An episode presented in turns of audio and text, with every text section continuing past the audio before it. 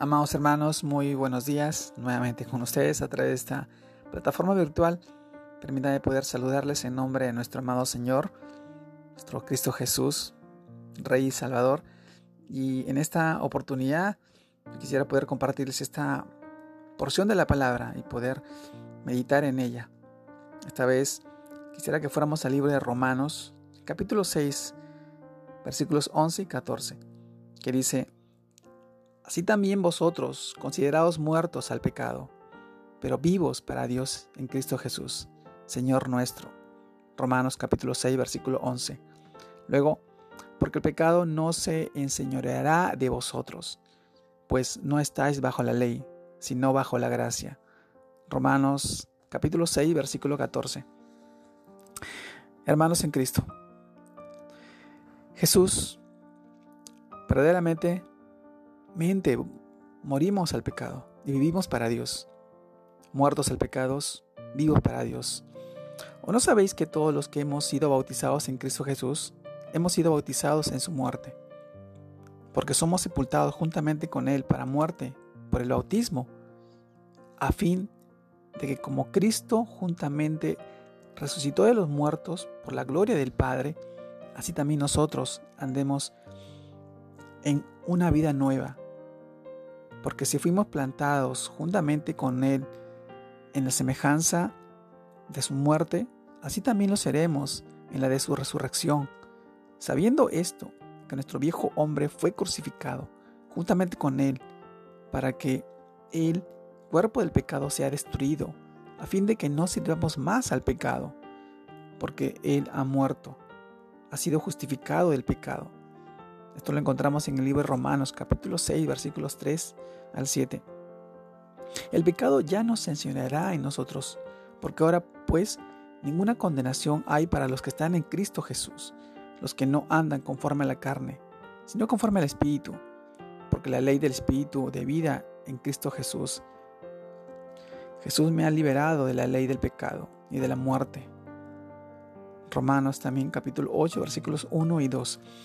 Amados hermanos, como creyentes en Cristo Jesús, debemos apropiarnos de esa verdad, de que estamos muertos al pecado y vivos para Dios.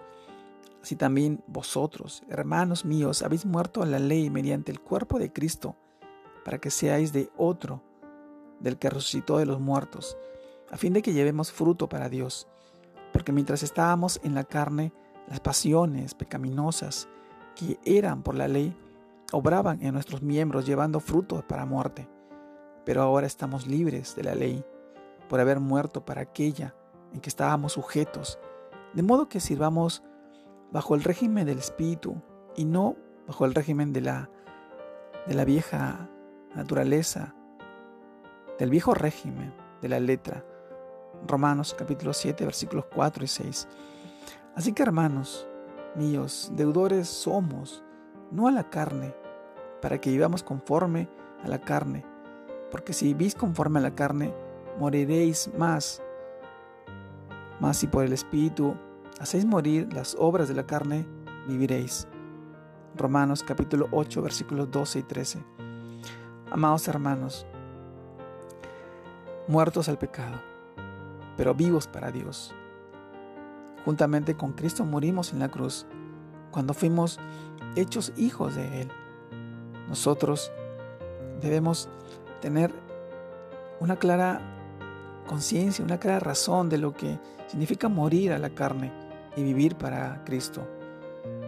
En la muerte, la muerte espiritual a la cual la carne nos lleva y nos transporta a dejarnos ciegos o de repente sin oídos al no escuchar la palabra de Dios, pero somos vivos en Cristo Jesús porque Él nos libró de la muerte del pecado y hoy viviremos juntamente con Él en una vida, una vida que Él nos promete de abundancia, una vida eterna, una vida al lado del Padre.